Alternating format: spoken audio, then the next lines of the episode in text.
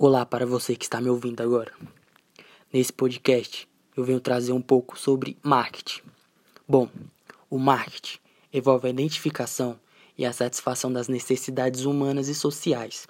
De uma maneira simples, podemos dizer que ele supre as necessidades lucrativamente.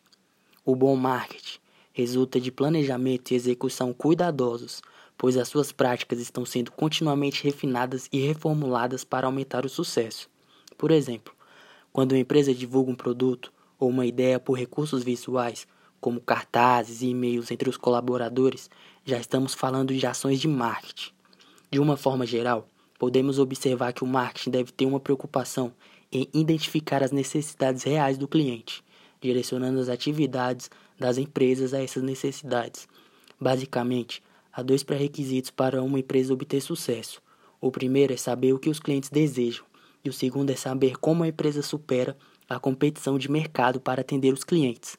Portanto, marketing é uma função organizacional e um conjunto de processos que envolve a criação, a comunicação e a entrega de valor para o cliente, bem como a administração do relacionamento com eles, beneficiando a organização e o seu público interessado.